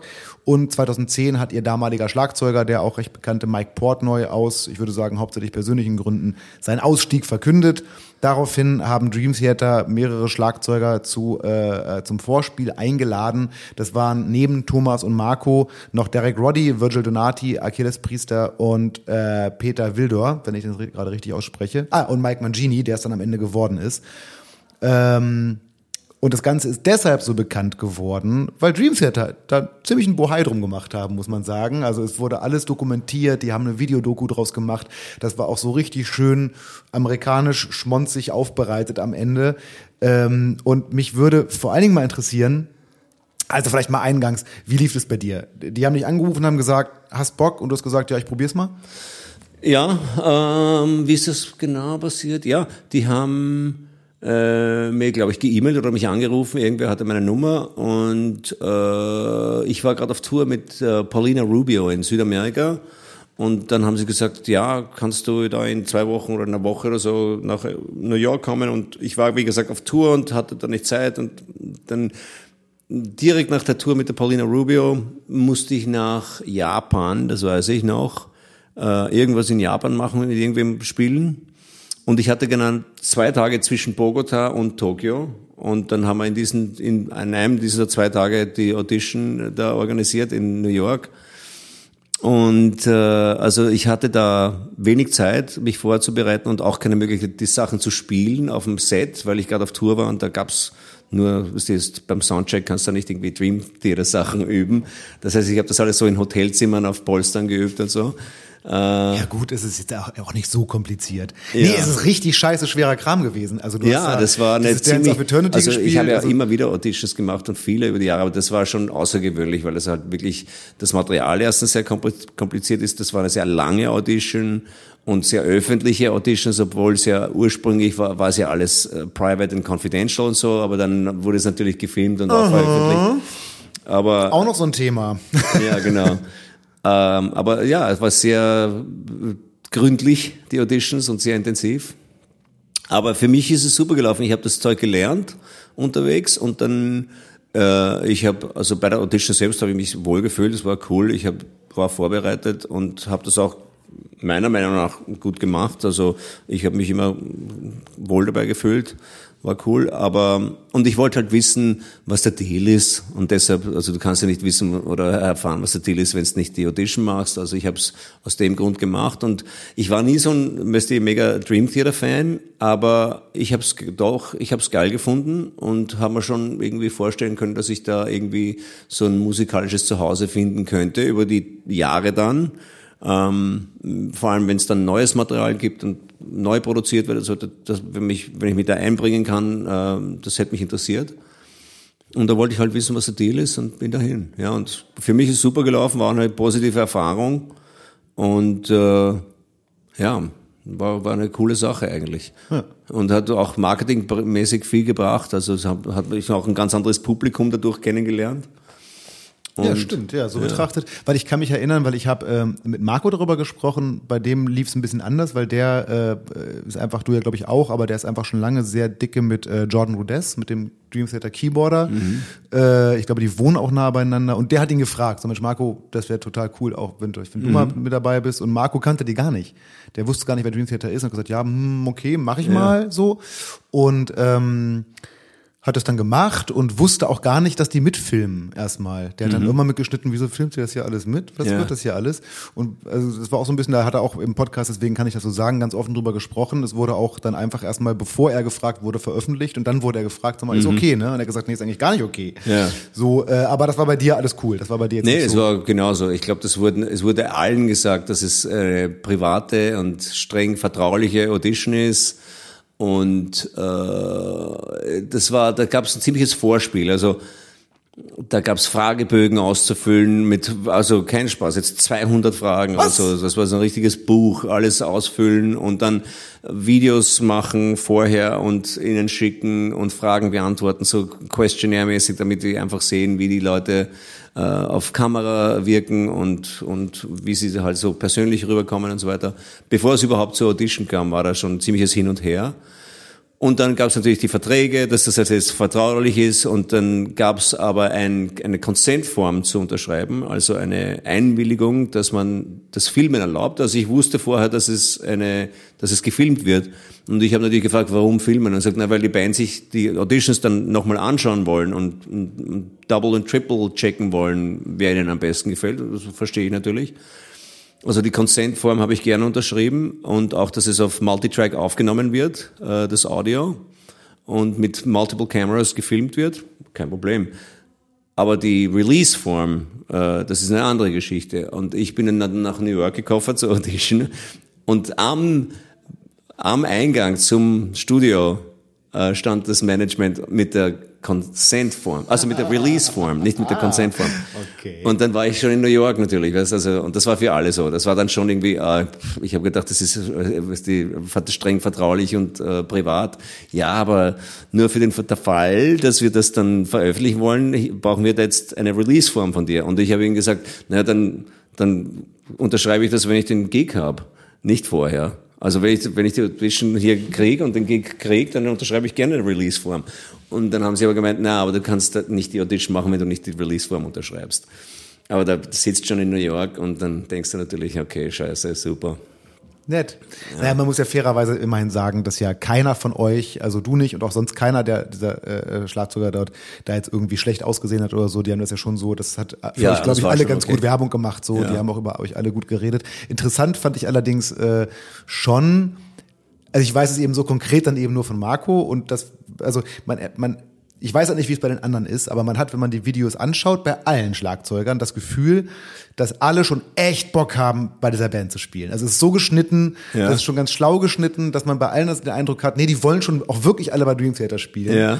Und ähm, ich weiß halt auch, dass es streckenweise nicht so war. Also das ist so, also, naja, gut. Aber Na, das haben die super gemacht. Das haben die schlau gemacht, eine, auf jeden Fall. Eine super Marketingkampagne. Ich meine, man muss ja auch die Hintergrundstory sehen, ähm, die Tatsache, dass 50 Prozent des äh, Dream Theater Publikums Drummer sind eigentlich. Und Auf wenn, jeden Fall. Und Portnoy-Fans. Und Portnoy-Fans. Und wenn der weg ist aus der, aus der Band, dann sind potenziell 50 Prozent des Publikums auch weg. Und das haben die natürlich auch gecheckt.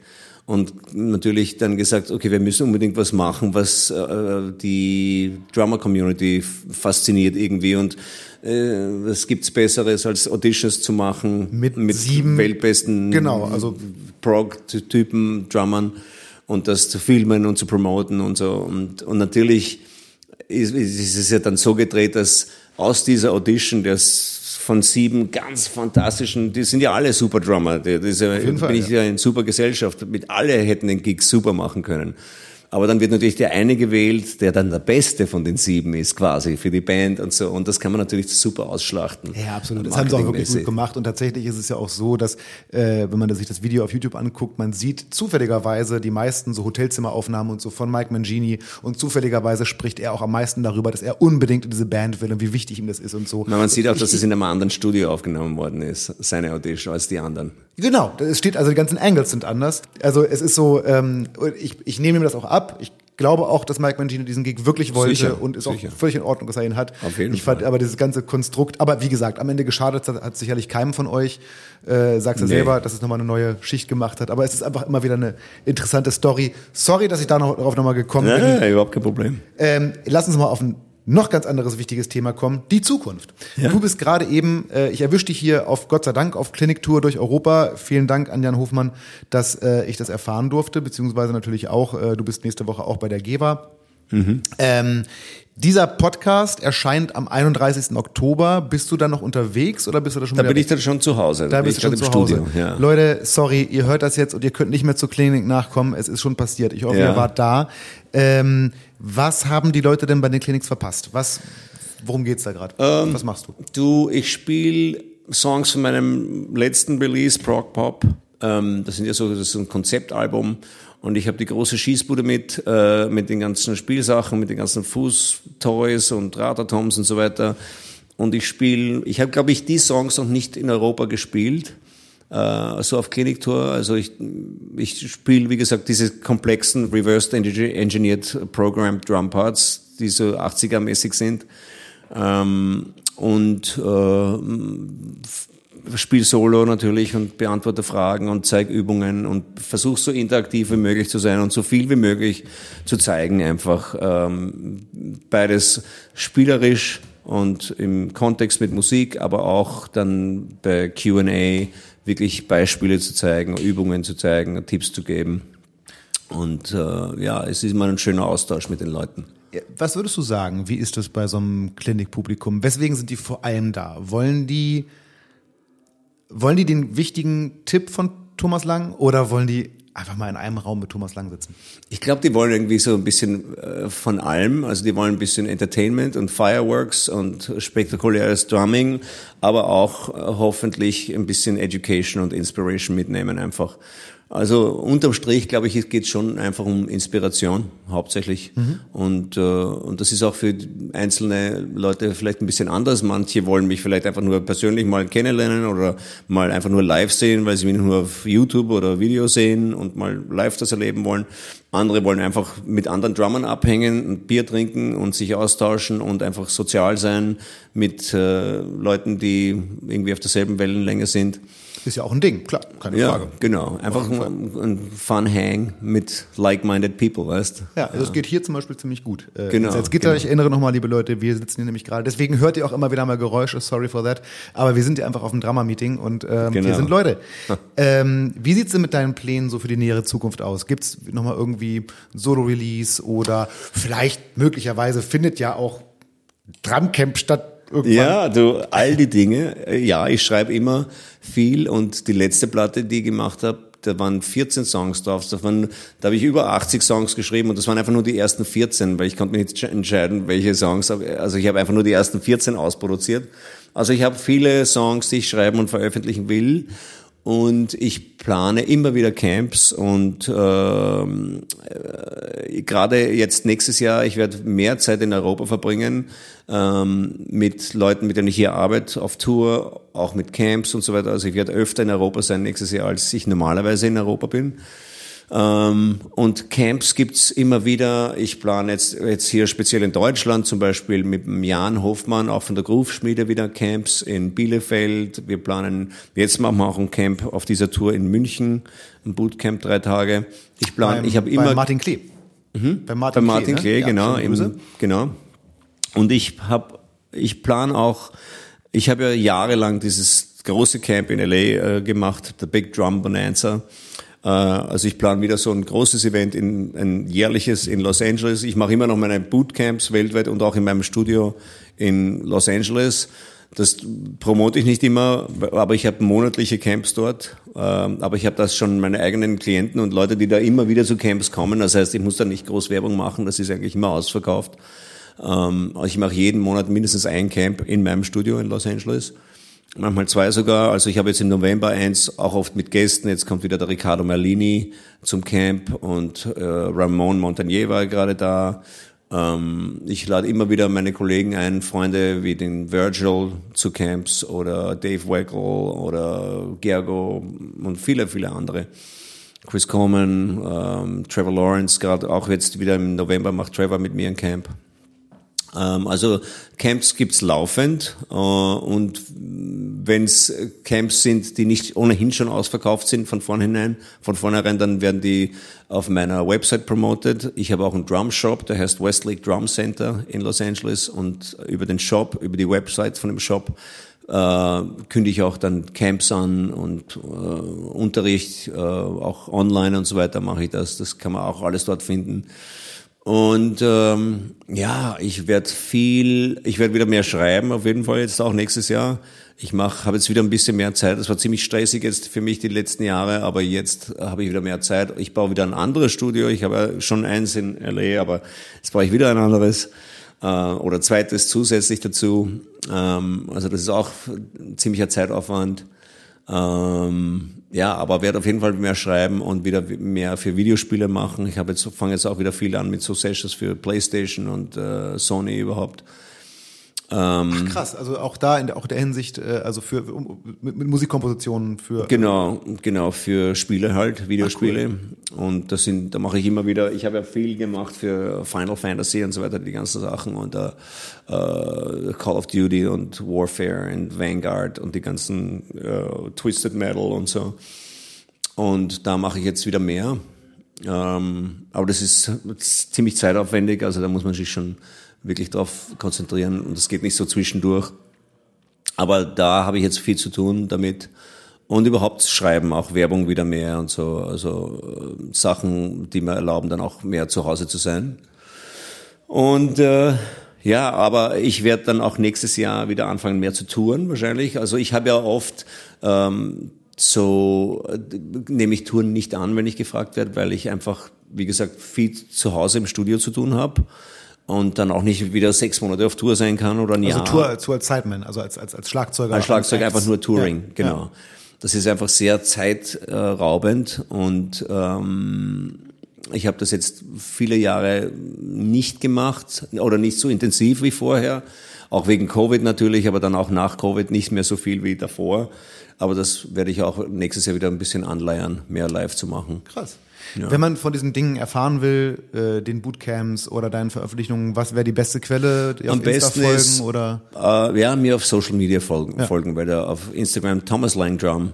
Ähm, äh, auf Instagram oder Official Thomas Lang an äh, Facebook und so. Genau. Ja, perfekt.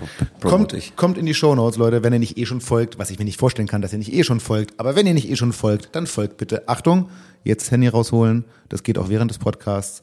Instagram öffnen Thomas Lang eingeben, hast du gemacht, gut, und auf Folgen klicken. Dankeschön, perfekt. Thomas, äh, es kommt mir vor wie fünf Minuten, aber wir sprechen schon etwas länger. Wow, ja. Ja, etwas länger. Nicht viel, aber es sind etwa acht Minuten. Ähm, und deswegen kommen wir leider schon langsam zum Ende dieses Podcasts, was ich total schade finde. Aber ähm, ja, ich mache jetzt einen Fehler nicht. Ich sage jetzt nicht, vielleicht machen wir irgendwann einen zweiten Teil. Vielleicht machen wir irgendwann einen zweiten Teil. Ich sag's aber nicht. Das habe ich, das habe ich bei Bertram Engel nämlich gesagt. Mit dem hatte ich auch so ein tolles langes Gespräch und habe gesagt, ey Bertram, wir machen vielleicht irgendwann einen zweiten Teil. Und seitdem kriege ich ständig Kommentare auf Insta, wann kommt der zweite Teil von Bertram Engel. Okay. Leute, ich wirklich, Bertram hat auch viel zu tun und äh, mal gucken. Ich, ich versuch's. Aber ich sag das, ich verspreche das bei Thomas nicht. Ich mache mein eigenes Gespräch mit ihm, Edge. Bevor dieser Podcast endet, gibt's aber die wichtige Tradition und die einzige, ähm, die, die einzige äh, Sparte in diesem Podcast, die äh, immer vorkommt. Und zwar das berühmt-berüchtigte Drum Talk Freundebuch. Das Freundebuch eines kleinen Kindes übertragen in das Leben eines erwachsenen Drammers. Ganz einfache Fragen. Mal gucken, ob es auch ganz einfache Antworten werden. Thomas, bist du bereit? Ich bin bereit. Dann füllen wir jetzt aus das Drum Talk Freundebuch mit Thomas Lang. Mein Name. Thomas Lang. Mein Spitzname. Tommy. Naheliegend. Haarfarbe. Äh, braun, glaube ich, oder? Ich muss mal indiskret fragen, ist das alles echt? Also das ist alles Farbe? echt, ja. Ich bin ja schon grauer als du. Ein bisschen grau habe ich hier. Ja, das sieht ich. schick aus, aber das ist, also ich meine, ihr seht ihn gerade ja, nicht vor. Das ist nichts gefärbt, alles echt. Volles braunes Haar. Hm, hm. Nee, er tut nichts dafür, außer ein bisschen gesund leben. Das Leute, das ist es wahrscheinlich. Einfach das ist mal es. gesund leben, ja. Genau. Äh, und viel Schlagzeug spielen natürlich. Ja, genau. Augenfarbe. Äh, braun. Tatsächlich, ja. Ja, glaube ich, oder? Aha. Ja. Ja, tatsächlich. Hellbraun, ist selten, ne? Ist nicht so oft, oder? Braune Augen. Wie ist Ja, das? Ich verwechsel das ich immer. Ich glaube, ist In, in China nicht. Nee, Leute, Ja, jetzt schreibt keine bösen Kommentare. Ich glaube, braun ist die Augenfarbe, die es nicht so oft gibt. Oder ist es die oft, die es, nee, ich glaube, also Hazel, auf, auf Englisch ist meine Haut Hazel. äh, Hazel, also Ja, so eher so helles Braun Ja, irgendwie. das- das Braun-grün vielleicht, grün-braun. Das war jetzt zum Aufwärmen. Jetzt kommt die erste etwas schwierigere Frage. Okay. Meine Lieblingsstadt. Meine Lieblingsstadt ist, muss, muss ich sagen, Wien. Ja, schöne Stadt. Ganz klar. Und tatsächlich, ich selber war zweimal bisher erst da, muss ich zugeben, aber beide Male begeistert. Also wird angenommen. Ja, Tragen wir so ein. Stadt. Lieblingsfach in der Schule. Ähm, Physik. Nein. Ja, Oh, hatte ich noch nie die Antwort. echt? Nee, tatsächlich. Also ich hatte auch nicht nur Musik jetzt, ist irgendwie naheliegend, Ja. aber nein, ich hatte schon viele, aber Physik hatte ich noch nie. Äh, hattest du einen Lieblingslehrer oder eine Lieblingslehrerin? Ja, Lieblingslehrer. Na, ich hatte immer verschiedene Lehrer und Professoren. ähm, äh, So im Gymnasium, mein Lieblingslehrer war wahrscheinlich Heugel hieß der, mein Physikprofessor. Holger. Ja, Heugel. Heugel. Ich dachte, Ja. dachte gerade der Vorname Holger. Heugel. Grüße gehen raus. Lieblingsfarbe. Schwarz. Lieblingstier. Hund. Ist das so? Äh, Katz, bist nicht so der Team Katze oder auch? Nee, überhaupt nicht. Überhaupt Katzen. nicht? Nee. Bin allergisch auf Katzen. Das sind das widerliche ist ein guter Dinge. Ja. Katze kann ich gar nicht. Nee. Und hast du einen Hund? Ja, zwei. Ach was. Französische Bulldogge und Mini-Pinscher. Oh Gott, ich kann mir das gerade, ich stelle mir das gerade so romantisch vor, mit tollem Wetter in Kalifornien, Ja. wo man dann draußen mit den Hunden. Oh, Super schön. Am Strand vor allem geil, ja. Das kann ich mir vorstellen. Wo sind die gerade? Die sind gerade zu Hause bei mir, ja. Werden hoffentlich gut Die gepflegt. sind, die Kinder kümmern sich um die, ja. Sehr gut. Ähm, eine Frage, die in deiner Branche häufig nicht so einfach zu beantworten ist. Meine Hobbys. Ähm, äh, gute Frage. Ich lese gern, ich schaue gern Filme, ähm, und Fernsehen. Ich bin gern sportlich, bin gern draußen, tu gern wandern und mich draußen bewegen, Fahrrad fahren, mit den Hunden unterwegs sein. Ähm, ähm, ich koche gern. Mm, Kochst du gut? Kochst du gut? ich koche viel. Also ich, ich bin in der Übung. Ich koche schon, ja. Also manche Leute sagen, es ist gut. Mir schmeckt's. Also ich, All ich koche so, dass es mir schmeckt hauptsächlich und den Kindern hauptsächlich. Also ich koche gern ähm, und ähm, Kunst interessiert mich sehr und Physik interessiert mich sehr, immer noch. Also ich stehe total, ich lese viel, Physik, Wissenschaft generell und ähm, schaue gern historische Dokumentarfilme und wissenschaftliche Dokumentarfilme und Science Programs. Also das interessiert mich. Das sind so meine Hobbys. Und wieder frage ich mich, wann du das alles machst. Äh, vielleicht man sollte diesen Fragenkatalog um die Frage, schläfst du gerne erweitern. Aber ich, das lasse ich jetzt mal. Und wie? Aber wirklich. Ja? Auch noch? Total. Ich schlafe nicht viel, aber ich schlafe total gern. Oh, okay, das ist aber eine gute Kombi eigentlich. Ähm, ich esse am liebsten. Ich esse am liebsten. Ah, das ist schwierig. Boah. Ich esse am liebsten eine gesunde Kombination aus Eiweißen und äh, Kohlenhydraten, gesunden Kohlenhydraten. Also es kann verschiedenes sein. Also Mir würde gerade einiges aus der italienischen oder aus der asiatischen Küche ja, einfallen. asiatisch auf jeden Fall. Also wenn es jetzt jetzt um eine bestimmte Kü Küche geht, dann würde ich auf jeden, sagen, auf jeden Fall sagen äh, japanisch, asiatisch Thai zum Beispiel, indisch, äh, chinesisch auch, Vietnam, Vietnamese, also ähm, generell asiatische Küche, ja, auf jeden Fall mehr als europäische oder italienische oder irgendwas anderes, auf jeden Fall. Und die kochst du auch selber. Ja, Hast du einen Wok? habe ich was? Hast du einen Wok? Ich habe einen Bock, ja, klar. Sehr gut. äh, ich trinke am liebsten. Ich trinke am liebsten Wasser, und zwar Mineralwasser. Das mit Kohl, also Ja, mit. Mit perlend sozusagen. Genau. Äh, das ist interessant, weil tatsächlich ist das auch die meistgegebene Antwort auf diese Frage. Also Ja. Wasser, wobei die meisten dann sagen, aber auf jeden Fall still. Echt? Ich persönlich bin auch überhaupt, ich bin totaler Sprudeltrinker. Nee, ich trinke auch gerne Bier zum Beispiel, aber das muss man natürlich aufpassen, nicht zu viel Bier zu trinken, weil das geht ja irgendwie auf die Linie. Aber Mineralwasser erinnert mich an Bier, es hat nämlich den Sprudel drin, deshalb. Vielleicht ist es das. Ich trinke nämlich auch wirklich am liebsten sprudelndes Mineralwasser. Genau. Und vielleicht ist es, vielleicht das kann Ich glaube, das muss ist es, weil das ja. ist irgendwie wie Soda oder wie Cola oder Bier, halt irgendwie mit Kohlensäure und hat irgendwie ist ähnlich befriedigend, aber halt nicht so fett und nicht so viele Kohlenhydrate. Ich, ich befürchte, wir kommen jetzt zur schlimmsten Sparte in dieser Sparte. Naja, es steht halt drin, was soll ich sagen? Lieblingsmusiker, Musikerin oder Band? Wow, the, the Police.